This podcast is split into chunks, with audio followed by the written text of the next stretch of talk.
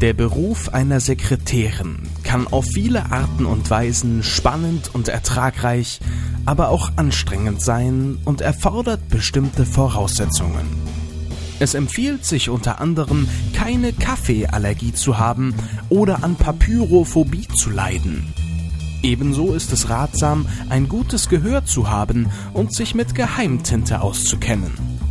Neben Ordentlichkeit, Sorgfältigkeit und guter Kommunikation gehört allerdings noch eine weitere Fähigkeit zu den wichtigsten Eigenschaften einer perfekten Sekretärin.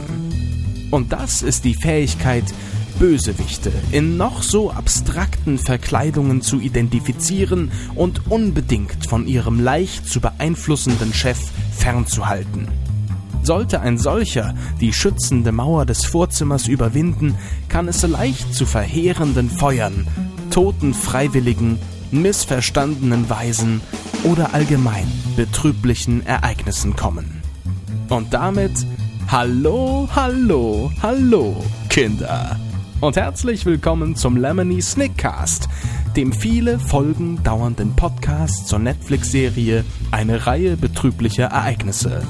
Mein Name ist Jolo und ich nehme die Serie in diesem Podcast auseinander. Bitte wundert euch nicht, ich bin leider etwas verschnupft. Dennoch ist das hier Folge 4, die Vereinigte Vermögensverwaltung. Es ist nicht unbedingt nötig, den Podcast von vorn bis hinten zu hören. Falls ihr das trotzdem tun wollt, müsst ihr auf YouTube nur auf den ersten Link in der Beschreibung klicken, um zur Playlist zu gelangen oder in iTunes auf das Album klicken.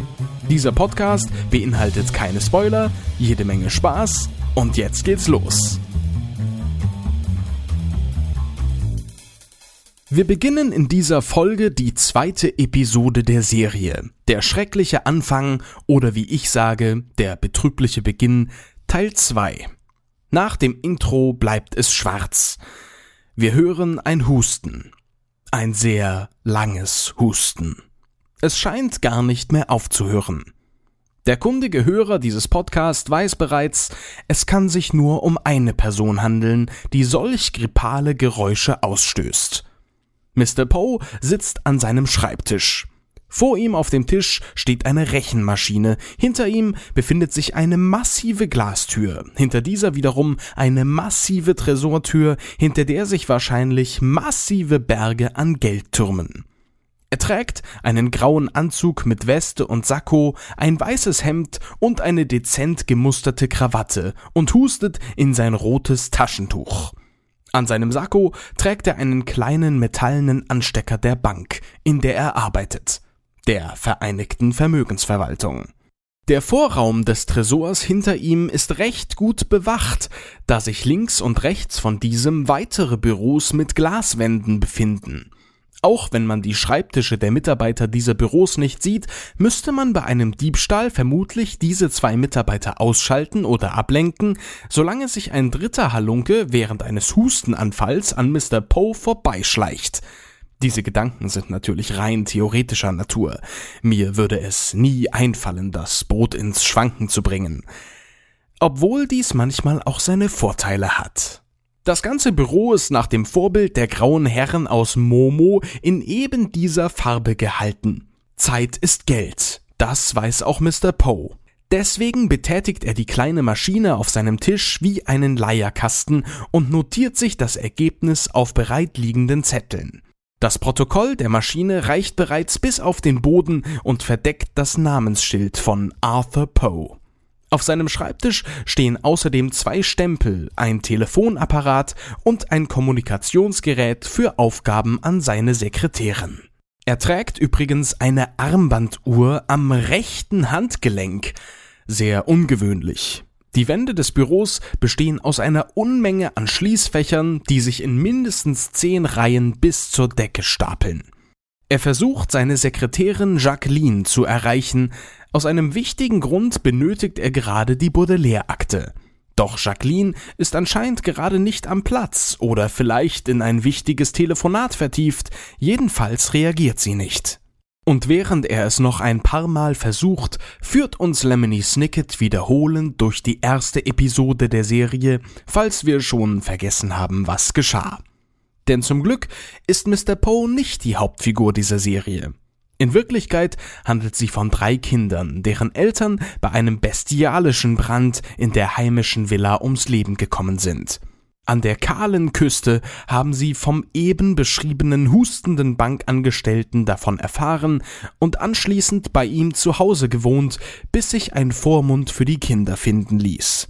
Leider kam nicht die psychologisch auffällige Richterin Justitia Strauß auf die Idee, die Kinder bei sich aufzunehmen, zumindest nicht rechtzeitig, und durch eine Reihe betrüblicher Ereignisse landeten sie bei Graf Olaf, dem unliebsamen Nachbarn der Richterin mit dem seltsamen Augentattoo auf dem linken Knöchel.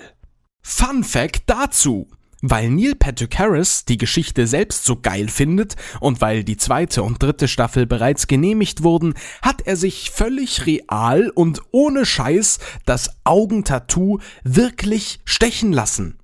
Das nenne ich Einsatz. Großen Respekt an Mr. Harris für diese Aktion. Das spart den Maskenbildnern mit Sicherheit einiges an Zeit. Back to the story. Die Weisen mussten bei Olaf putzen. Sunny freundet sich in dieser Einstellung schon mal mit der vollgepissten Kloschüssel an und für ihn und seine widerliche Theatertruppe Nudeln kochen. Aber wie konnte es eigentlich so weit kommen? Snicket, der diese ausnahmslos wahre Geschichte übrigens selbst recherchiert und aufgeschrieben hat, erwähnt, dass im Büro von Mr. Poe ein Treffen stattgefunden hat, das zu all dem Unglück führen sollte. Demnach spielen die folgenden Minuten der Serie vor vielen Szenen der ersten Episode. Snicket befindet sich in der Kanalisation. Er klimmt eine Wendeltreppe, die mit dem seltsamen Auge verziert ist, und öffnet eine Art Gullideckel. Er befand sich anscheinend direkt unter einer Straße und bevor er weiterreden kann, kommt bereits das obligatorische Auto, das ihn fast überfährt. Kurz danach hält Graf Olafs Limousine auf der anderen Straßenseite. Am Steuer sitzt der Mann mit Haken statt Händen. Auf der Rückbank quetschen sich der Kahlköpfige, die Damen mit den schlohweißen Gesichtern, die in dieser Serie leider nur ganz selten schlohweiße Gesichter haben, aber wer bin ich denn schon, dass ich mich da einmische, und der Kumpan, bei dem man nicht genau weiß, ob es sich um einen Mann oder eine Frau handelt. Sehr interessant ist tatsächlich, dass Olaf himself nur auf dem Beifahrersitz Platz genommen hat. In den Büchern kommt Olafs Limousine erst später zum Einsatz, aber wenn sie eine Rolle spielt, dann fährt er selbstverständlich selbst. Auf dem Armaturenbrett liegt jede Menge Müll. Unter anderem kann man einen zerdrückten Plastikbecher und eine bunte Pappschachtel erkennen. Außerdem liegt vor Olaf eine Landkarte, die eventuell noch wichtig werden könnte. Beim Rest handelt es sich vermutlich um unbezahlte Knöllchen. Der Graf trägt eine recht sonderbare Kleidung, die wie ein Männerunterhemd aus den 50er Jahren aussieht, und es hat auch seine Gründe, weshalb seine Kumpane alle angezogen sind und er nicht. Sie haben nämlich sein Kostüm vergessen. Und das könnte seinen teuflischen Plan zunichte machen. Dementsprechend wütend wird Graf Olaf zunächst und verlässt wutschnaubend ohne Karte die Limousine der Marke Tornado. Selbst ist der Graf, und so besorgt sich Olaf sein Kostüm einfach auf dem Weg zu seinem Ziel. Warum auch immer eine Frau mit einer Schaufensterpuppe im Anzug und einem hässlichen Mantel über den Bürgersteig läuft und ihr dabei übrigens an den Hoden packt, Graf Olaf kommt das recht gelegen, denn er klaut sich, ohne dass die Frau es bemerkt, den Mantel der Puppe und zieht ihn selbst an. Einem weiteren Passanten schnippt er die Zeitung aus der Armbeuge und als dieser sich nach ihr bückt, greift er sich seinen Schal, den wir bereits in der ersten Episode an Olafs Garderobe gesehen haben, und wickelt sich diesen um den dürren Hals. Auch gegenüber Behinderungen kennt Olaf keine Gnade und stiehlt einem blinden Mann den Hut und die Sonnenbrille. Mit einem Stift, den er einem Anzugträger in den besten Jahren abnimmt, zeichnet er sich einen Leberfleck auf die Wange und der überschätzte Edelkomparse schaut tatsächlich für einen Bruchteil einer Sekunde genau dorthin. Natürlich sollte der Mann es eigentlich nicht bemerken, dass ihm der Stift genommen wurde, aber falls sich nochmal jemand fragt, was die hohe Kunst des Schauspiels ist, unter anderem genau das. Eine bestimmte Sache nicht machen obwohl einen der innere Schweinehund dazu zwingt. Oder das genaue Gegenteil davon. Rechts an der Fassade des Hauses kann man bereits erkennen, wo Olaf hinzugelangen versucht, denn dort hängt das Logo der Vereinigten Vermögensverwaltung. Diese heißt auf Englisch Malkchery Money Management, wobei das Wort Management im Logo durch MGMT abgekürzt wurde. Er will zu Mr. Poe. Und das verheißt nichts Gutes. Dessen Sekretärin Jacqueline ist gerade in ein wichtiges privates Telefongespräch vertieft. Sie sagt Dinge wie Wir müssen sie erreichen. Versuch's in Peru. Und ich behalte die Dinge im Auge. Die Bildzeitung würde schreiben Was verbirgt die blonde Schönheit? Jacqueline wird von Sarah Canning gespielt, die man zum Beispiel aus der Serie Vampire Diaries kennt und auf ihrer Wikipedia-Seite mit folgendem Foto repräsentiert wird. Tja, Leute. Man hätte ja in den letzten sechs Jahren das Bild auch mal aktualisieren können, ne? Naja, Jacqueline trägt auf jeden Fall roten Lippenstift und eben solchen Nagellack, ein eng anliegendes graues Businesskleid, eine dazugehörige Bluse und ein weißes Halstuch. Man sieht, dass sie wie auch Mr. Poe einen sehr aufgeräumten Schreibtisch hat und nicht in einem Vorzimmer, sondern anscheinend in der Eingangshalle der Bank sitzt, von der die verschiedenen Büros der höherrangigen Bankangestellten abgehen. Nebenan befinden sich also noch weitere Schreibtische, die durch Regale mit Ordnern voneinander getrennt sind. Auf Jacquelines Schreibtisch befindet sich ein grünes Festnetztelefon, ein Terminkalender und das Gerät für die Kommunikation mit ihrem Chef. Auf der Arbeitsplatte spiegeln sich außerdem die pompösen Lichtquellen der Eingangshalle, die über massive Marmorsäulen verfügt. Vor jedem Schreibtisch scheint sich ein weißer, gut gepolsterter Stuhl zu befinden, auf dem unangemeldete Besucher Platz nehmen können. Doch ohne diesen zu beachten, stellt jemand seine fahrigen Finger auf Jacquelines Tisch. Sie beendet das Gespräch unverfänglich und wendet sich dem aufdringlichen Gast zu. Es handelt sich natürlich um Graf Olaf in seiner wahllos zusammengewürfelten Verkleidung. Nur einen Namen hat er sich nicht überlegt, und so schaut er auf den Terminkalender vor Jacqueline, auf dem am Freitag, den 25. das Wort Haircut steht, und genau so nennt er sich eben mal schnell. Haarschnitt. Jannika Haarschnitt. Ziemlich bescheuerter Vorname. Manche können es sich vielleicht denken, er ist nicht ohne Grund so bescheuert, sondern es handelt sich um einen typischen Übersetzungsbug. Denn der Dialog zwischen Jacqueline und ihm ist so aufgebaut. Mein Name ist Haarschnitt. Haarschnitt? Ja, Janika Haarschnitt. Im Original aber wie folgt. My name's Haircut. Haircut. Yes, Jessica Haircut. Da Jessica ein Frauenname ist, ist es zumindest ein bisschen lustig, wenn sich ein Mann mit diesem Namen vorstellt. Jannika ergibt jedoch überhaupt keinen Sinn. Und dabei wäre es doch so einfach gewesen. Man hätte ihn doch einfach Janina Haarschnitt nennen können. Was wäre denn schon dabei gewesen? Und jetzt fällt mir sogar auf, dass Jannika auch ein Frauenname ist und ich sogar jemanden kenne, der so heißt. Aber nein, Janikar. Wir nennen ihn Janikar, weil wir dumm sind. Janikar. Aber wer bin ich denn schon, dass ich mich da einmische? Anderes Thema. Was zum Geier ist das eigentlich für ein Terminkalender? Trägt Jacqueline dort ihre eigenen Termine ein? Denn dass Mr. Poe mal wieder zum Friseur müsste, kann man nun wirklich nicht behaupten. Ist es aber nicht eigentlich der Job einer Sekretärin, die Termine ihres Chefs zu verwalten? Will einfach niemand Mr. Poe sehen? Unter uns, es wäre besser so. Und ich glaube, Jacqueline hat einen extrem entspannten Job. Doch der Terminkalender offenbart noch weiteres. Das Datum der Szene. Es ist davon auszugehen, dass es sich entweder um den 24. oder den 25. handelt, da diese Seite aufgeschlagen ist. Das Feuer in der Villa muss bereits stattgefunden haben und die Kinder wurden am 2. Dezember zu Graf Olaf gebracht. Zack, fertig. November. Allerdings bedeutet das auch, dass ich zu Beginn der zweiten Folge einen Fehler gemacht habe, den ich an dieser Stelle demütig zugeben möchte. Denn zwischen diesem Bild und diesem Bild sind mehrere Tage vergangen.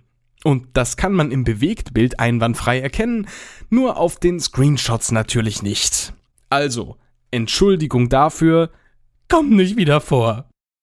Jacqueline schaut kritisch. Ein Wort, das hier bedeutet, so als hätte sie Mr. Haarschnitt schon einmal irgendwo gesehen. Doch in just diesem Augenblick meldet sich Mr. Poe über das Kommunikationsgerät. Er verlangt nach der Baudelaire-Akte, die Jacqueline in der obersten Schublade direkt neben sich aufbewahrt. Ohne Jannika Haarschnitt aus den Augen zu lassen, öffnet sie die Schublade und holt die Akte heraus. Doch kaum hat sie dies getan, da greift der habgierige Halunke bereits danach. Es kommt zu einem kurzen Tauziehen zwischen den beiden, das Jannika Haarschnitt schließlich gewinnt.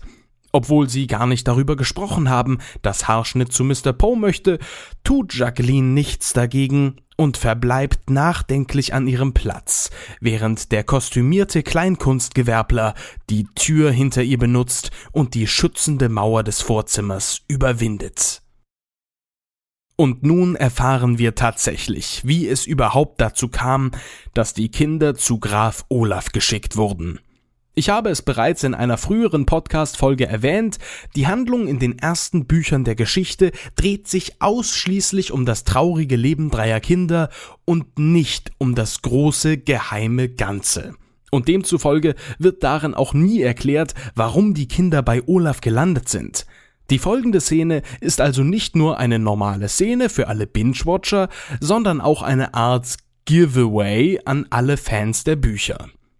Jannika Haarschnitt ignorierte konsequent die beiden Stühle, die sich vor Poes Schreibtisch befinden, und sitzt lasziv auf der Ecke des Tisches. Er macht Mr. Poe klar, dass dieser ihn auf keinen Fall kennen kann. Schließlich hat er einen Leberfleck. Obwohl der Bankangestellte nichts dahingehendes erwähnt hatte.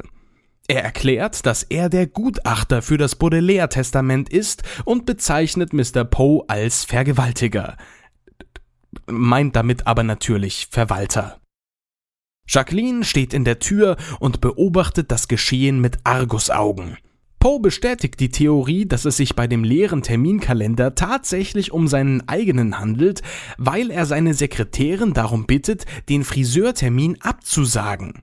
Anscheinend ist er einfach zu begeistert, dass er überhaupt mal einen anderen Termin bekommen hat und er demzufolge ausnahmsweise mal wichtig zu sein scheint.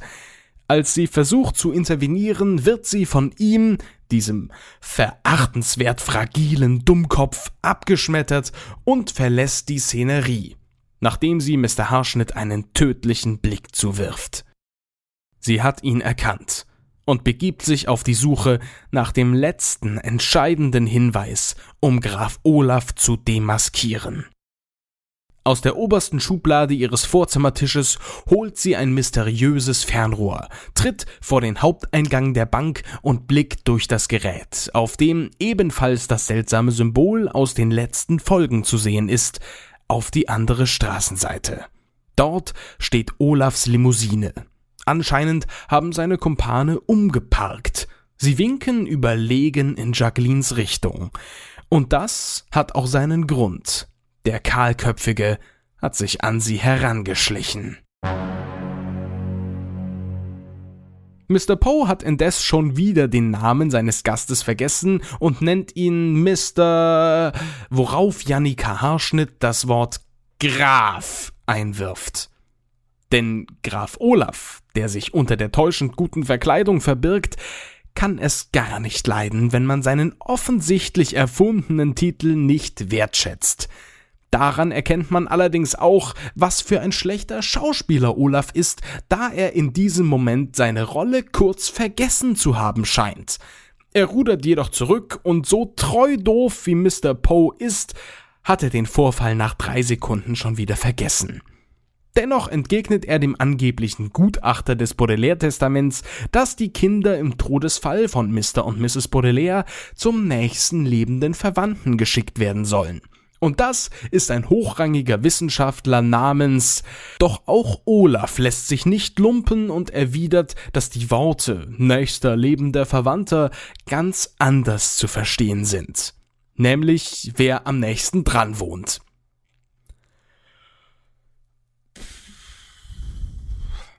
Ja. Was für ein Bullshit. Mr. Poe ist natürlich keinesfalls skeptisch und zeigt mit einem wirklich, dass er das Glas mit dem IQ des Grafen nicht mal auf Zehenspitzen erreichen könnte. Und dieses Glas steht nicht mal annähernd ganz oben auf dem Regal. Irgendwie hat es Olaf anscheinend geschafft, das Testament vorher in die Finger zu bekommen, da er seine Argumentation mit einer Karte von der Stadt untermalt, auf der sowohl die Villa der Baudelaires als auch sein Haus markiert wurden. Diese Karte holt er aus der Innentasche seines Mantels, obwohl man nie sieht, wie er sie dort hineingesteckt hat. Das wäre grundsätzlich kein Problem, wenn er den Mantel nicht erst Minuten zuvor gestohlen hätte. Entweder also hat er sich die Karte noch aus dem Auto geholt, als er bereits im Kostüm war, oder die Frau mit der Schaufensterpuppe steckt mit ihm unter einer Decke. Das ist sehr unwahrscheinlich, doch oft sind es am Ende diese Dinge, die stimmen, oder? Immer wachsam! Man muss schon wirklich ziemlich dumm sein, wenn man einen so teuflischen Plan ausheckt und am Ende nicht Graf Olafs Haus, sondern mein Haus auf die Karte schreibt. Aber wie dumm muss man erst sein, um nicht zu checken, dass Graf Olaf und Jannika Haarschnitt ein und dieselbe Person sind? Der Mann ist geistig oben ohne Leute. Oder, wie Matthias Schweighöfer sagen würde, meine Fresse! Auf der Karte kann man außer der völlig fatal durchschaubaren Täuschung des Grafen ebenfalls erkennen, dass die gesamte Stadt, die Stadt, wie ein Auge bzw. wie das mysteriöse Symbol geformt ist. Stecken etwa alle Bewohner in dieser Sache mit drin? Also Mr. Poe schon mal ganz sicher nicht. Der Volksverräter! Im Detail erkennen wir außerdem die Straßennamen in der Umgebung von Olafs Haus. Wir sehen da zum Beispiel verschiedene Avenues, die Laurel Street, die Route 101, den Pierce Highway und die Kenny Street. Oh mein Gott! Sie haben Kenny getötet! Ihr Schweine! Die Position von seinem Haus ergibt jedoch überhaupt keinen Sinn, weil man aus jeder möglichen Richtung das Haus der Richterin, die ihm bekannterweise gegenüber wohnt, nicht zuordnen kann. Die Kenny Street. Oh mein Gott! Sie haben Kenny getötet! Ihr Schweine! ergibt keinen Sinn, weil das Haus der Richterin kein Reihenhaus und auch nicht dreimal so lang ist wie die Villa des Grafen. Die Steer Avenue kann es nicht sein, da sie bei genauerer Betrachtung des Fingerschattens unmittelbar vor Olafs Haus endet. Es wäre lediglich möglich, dass der Haupteingang seiner Villa an der Old Avenue liegt, deren Namen man nicht genau erkennen kann, weil er da den Finger drüber hält, und das Haus der Richterin erst nach dem Druck dieser sehr alten Karte in dem mit Kreuzen gekennzeichneten Gebiet gebaut wurde. Wir müssen uns also mit Spekulationen und mit der Info begnügen, dass Olaf dreckige, ungeschnittene Fingernägel hat. Völlig verblüfft schaut Mr. Poe auf die Karte, während hinter seiner Stirn gerade eine Apfelsine verschimmelt. Er ruft nach seiner Sekretärin und verlangt ein sehr langes Lineal. That's what she said, um wirklich ganz sicher zu gehen, dass der berühmte Wissenschaftler nicht doch näher dran wohnt. Jacqueline reagiert nicht, weil sie nämlich nicht mehr an ihrem Platz ist. Und so muss Mr. Poe die vermutlich furchtbare Demütigung hinnehmen und sich das Lineal selbst holen. Er ruft das außerdem mit erhobener Stimme durch die Eingangshalle, damit alle Anwesenden mitbekommen, was für eine schlechte Sekretärin Jacqueline doch ist. Wenn du wüsstest, Arthur, wenn du wüsstest. Zum Glück beachtet ihn absolut niemand. Wahrscheinlich kommt das öfter vor, dass Mr. Poe zu dumm ist, um jegliche Zusammenhänge zu begreifen, dass die Mitarbeiter sich schon sagen, ja, den, den lassen wir mal brüllen. Der, der regt sich schon wieder ab, ne? Im Hintergrund sehen wir die Leute, die ihn grundsätzlich hören könnten. Die Sekretärinnen der Nachbartische. Eine mit einer schwarzen Hochsteckfrisur und roter Brille, die gerade einen grauen Herren aus Momo bedient, und eine andere mit braunem Pferdeschwanz, vor der sich ein älteres Ehepaar befindet. Weitere Menschen laufen durch die Eingangshalle, die übrigens über eine total geile Treppe verfügt. Es handelt sich um eine dreiläufige T-Treppe mit Viertelpodest. Recherchen und Archiv, wisst ihr Nun wissen wir es also wie die Kinder nach dem verheerenden Feuerdesaster in deren Villa zu Graf Olaf geschickt wurden. Lemony Snicket erscheint hinter einer Säule, setzt sich auf den vorderen Schreibtisch und erklärt den Verbleib von Jacqueline, während Mr. Poe dem unfreiwilligen Ungeheuer in den Rachen läuft und die Baudelaire-Weisen gleich mitnimmt. Seine Sekretärin befindet sich dagegen gerade in einem Park, Allerdings genießt sie nicht das Vogelgezwitscher und die frische Luft, sondern wurde vom Kahlkopf an einen jungen Baum gefesselt. Im Hintergrund sieht man die Silhouette der Stadt mit ihren vielen, sehr hochgelegenen Apartmenthäusern, deren vermeintliche Fahrstühle wahrscheinlich gerade alle kaputt sind. Und als wäre das alles nicht schon fürchterlich genug, sehen wir nun, wie es den Baudelaires weiterhin bei Graf Olaf ergeht. Dieser steht im Morgenmantel über seinem Schlafanzug und mit einer Teetasse in der Hand in der Tür zu seinem Garten. Auch in diese wurde das linsenförmige Logo eingeritzt. Die Kinder müssen Holz hacken. Unter ihnen ist natürlich Violet diejenige, die das Beil schwingt und Klaus derjenige, der die Scheite auf den Stapel legt. Sunny sitzt etwas abseits auf einem Kissen in einer verrosteten Schubkarre und schaut ihren Geschwistern beim Arbeiten zu. Vielleicht greift sie zwischendurch mal nach einem der fetten Baumstammstücke vor ihr und knabbert ein bisschen auf ihm herum, um ihre Zähnchen fit zu halten. Selbstverständlich tragen alle immer noch die gleiche Kleidung wie schon vor circa zwei Monaten. Hinter Sunny steht der seltsame pyramidenförmige Pavillon, auf dem ebenfalls das seltsame Symbol des Auges zu sehen ist.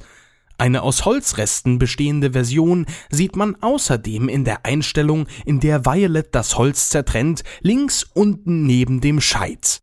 Was für ein Aufwand, das für jeden Take wieder genauso zu platzieren. Allerdings sehen wir in diesem Take nicht Violets Hände, weshalb die Einstellung vielleicht auch nur von einem professionellen Stuntman auf der linken Arschbacke abgerutscht wurde. In einem Dialog erwähnt Violet den einzigen Vorteil, den das Leben bei Graf Olaf hat. Sie sind hier nicht obdachlos, denn Klaus würde am liebsten sofort hier verschwinden. Völlig egal wohin. Mit ihrem Vermögen wäre es ihnen tatsächlich möglich, sich jeden Traum zu erfüllen. Allerdings wird dieses bis zu Violets Volljährigkeit von wem verwaltet? Ganz genau. Mr. Poe. Und so fliehen die Kinder aus der Villa, fahren mit einer äußerst rachitischen Straßenbahn zur Vereinigten Vermögensverwaltung und lassen sich von Mr. Poe einen husten. Dieser hat inzwischen einen neuen Sekretär, der wesentlich schlechtere Arbeit leistet als Jacqueline, weil er nebenbei als Schauspieler tätig ist. Die Baudelaires bringen sämtliche Graf Olaf belastende Vorkommnisse aufs Tapet, während mehrmals Mr. Poes Telefon klingelt. Wenn Mr. Poe angerufen wird, muss er da natürlich unbedingt sofort rangehen. Er könnte ja befördert werden. Allerdings scheinen die Anrufe von so sensationeller Unwichtigkeit zu sein, dass die Situation, in der sich die Weisen befinden, nur noch aussichtsloser erscheint. Mr. Poe weiß auf alle Klagen der Baudelaires eine minder bemittelte Antwort, die darauf schließen lässt, dass es völlig egal wäre, was die Kinder sagen. Einfach, weil sie Kinder sind. Dass selbst der IQ von Sunny höher ist als sein eigener, scheint er nicht verstanden zu haben. Wie auch. Er erwähnt jedoch den lateinischen Begriff in loco parentis und meint damit, dass auch wenn Olaf einen anderen Lebensstil als ihre Eltern pflegt, sich die Kinder daran wohl oder übel gewöhnen müssten. Und zu allem Unglück erfahren wir nun auch die Identität des neuen Sekretärs. Es ist der Hakenhändige, der als Kostüm zwar ein Hemd, einen Schlips und ein Sakko trägt, aber sich anscheinend von seiner Lederjacke nicht trennen konnte. Mit seinen rechten Haken trägt er die Schreibmaschine, der bereits einige Tasten ausgeschlagen wurden. Auf die Idee, einen Sekretär mit Hakenhänden einzustellen, kann wirklich nur Mr. Poe kommen. Dieser weiß sogar, dass es sich um einen Kollegen von Olaf handelt, doch kommt nicht hinter die heimtückischen Hinterhalte, die dieser und seine Kumpane geplant haben. Als die Weisen zurück in der Villa vom Haken gelassen werden, hat Graf Olaf bereits etwas für sie vorbereitet. Klaus trägt zum ersten Mal Sunny und setzt sie auf einen Stuhl links vom Tisch, in den anscheinend das Sams einmal so richtig kräftig reingebissen hat. Merlina, die Schauspielerin von Violet, stolpert ein bisschen zu dramatisch, fängt sich an der Tischplatte und setzt sich gekonnt auf den hinter ihr stehenden Stuhl.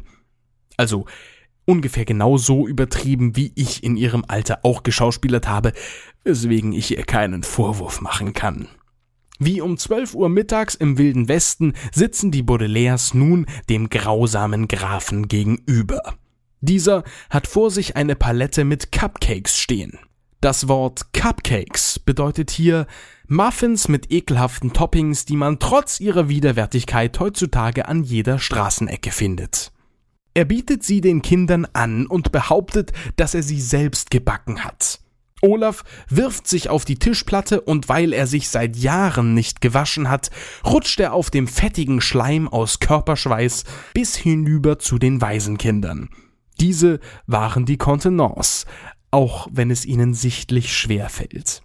Der Graf hat einen Anruf von Mr. Poe erhalten, der ihm anscheinend tatsächlich gesagt hat, dass sich die Kinder bei ihm etwas unwohl fühlen würden. Nun will er sich mit den Cupcakes wieder beliebter machen. Doch wer weiß, vielleicht sind diese ja auch vergiftet.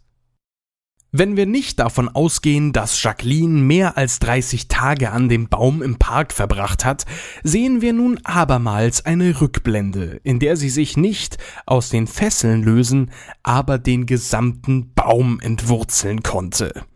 Hinter Lemony Snicket macht sie sich auf den Weg zu einer Telefonzelle, die in wenigen Metern natürlich mitten auf dem Weg steht. Sie tritt deren Tür auf, bleibt aber mit dem Geäst des Baumes an ihrem oberen Rahmen hängen. Und so muss sie sich den Hörer in die Hand kicken und mit ihren Schuhen die Nummer auf dem Tastentelefon wählen. Es ist wirklich äußerst betrüblich, dass das Stativ der Kamera in dieser Einstellung nicht noch etwas tiefer geschraubt wurde. Ohne dass man hören könnte, dass am anderen Ende jemand abnimmt, spricht sie Gustav. Jacqueline hier. Doch wer Gustav ist und was er mit den Geschehnissen zu tun hat, ist eine andere Geschichte und soll ein andermal erzählt werden. Denn an dieser höchst spannenden Stelle endet die vierte Folge des viele Folgen dauernden Lemony Snickcast. Ich hoffe, ihr hattet Spaß und schenkt mir zumindest sinnbildlich eure Daumen, damit dieses Video nicht allzu sehr in den undankbaren Untiefen der YouTube-Welt verschwindet. Wenn ihr euch den Podcast auf iTunes angehört habt, habt ihr sicherlich einige wenige Stellen nicht verstanden, was daran liegt, dass man dazu das Bild der Szene sehen muss. Das könnt ihr allerdings auf meinem YouTube-Kanal tun, auf dem ich neben Rätsel- und Quizvideos auch diesen Podcast mit Videobild veröffentliche. Schaut doch mal vorbei, Mr. Jolo, Rätsel, Quiz und A Cappella und abonniert, um die nächsten Folgen nicht zu verpassen. Natürlich würde es mir auch sehr helfen, 5-Sterne-Wertungen auf iTunes zu erhalten, damit der Podcast dort präsenter angezeigt wird. Auch von YouTube gelangt ihr dort ohne Umschweife über den zweiten Link in der Videobeschreibung hin. Eigentlich wollte ich mir für die Produktion des Podcasts kein Beispiel an Cold Mirror nehmen, Leider Gottes habe ich mehr als einen Monat gebraucht, um diese Folge neben meinem Vollzeitpraktikum zu produzieren. Allerdings muss ich zu meiner Verteidigung sagen, dass ich seit einiger Zeit leider krank bin. Ich bin mir sicher, dass man das auch in dieser Folge etwas gehört hat und dass neue Kreativ aber falsch Folgen bereits aufgezeichnet wurden. Kreativ aber falsch ist mein kleines Genial daneben auf YouTube, das längere Abonnenten schon kennen und bei dem neue Abonnenten unbedingt mal vorbeischauen sollten. Ich verlinke es euch im Abspann. Bald geht es nämlich weiter. Schreibt mir gerne Kommentare unter dieses Video, ob es euch gefallen hat, was ich besser machen könnte und dann sehen wir uns beim nächsten Mal wieder. Ich verbleibe mit den Worten Die Welt ist stille hier.